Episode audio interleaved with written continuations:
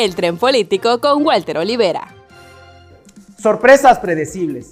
Se trata del ministro de Salud de Brasil, quien dio positivo a COVID-19, esto en plena Asamblea General de la ONU. Sin duda, un asunto bastante lamentable. Pero no menos, del otro lado de la ciudad de Nueva York, Jair Bolsonaro, el presidente de Brasil, se encontraba como cualquier mortal en la calle comiendo hot dogs. Esto debido a que le fue negado el acceso a los restaurantes. Ahora sí que por no contar con su cartilla de vacunación. Hay que recordar que Bolsonaro ha sido claro. Él dice que es resistente al virus y que no le pasará nada. Y también con una dosis de populismo dejó claro que será el último brasileño en vacunarse, porque primero va el pueblo.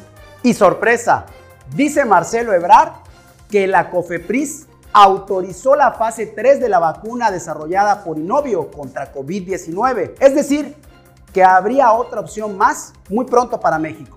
Y ahora, el cada vez más famoso Lord Longaniza, sí, me refiero al senador Julen Rementería, quien quiere demostrar el gran discípulo que puede ser del mismo Sherlock Holmes, ya que una pseudoinvestigación que él asegura tardará máximo seis meses, donde acusa gobiernos de corrupción y donde todo indica nada será sorprendente al saber el resultado. Y la medallista de bronce, Aremi Fuentes, se llevó un susto. Bueno, más bien se llevó una fuerte decepción. Quien recibiera hace unos días un cheque por concepto de apoyo del gobierno de Baja California, el cual al momento de ir a cobrarlo sencillamente no tenía ni fondos. Y porque en temas de corrupción en México yo podría darles muchos nombres y también podría darles muchas cifras. Es algo ya inevitable en nuestra naturaleza y hay que decirlo, de esto ya nada nos sorprende.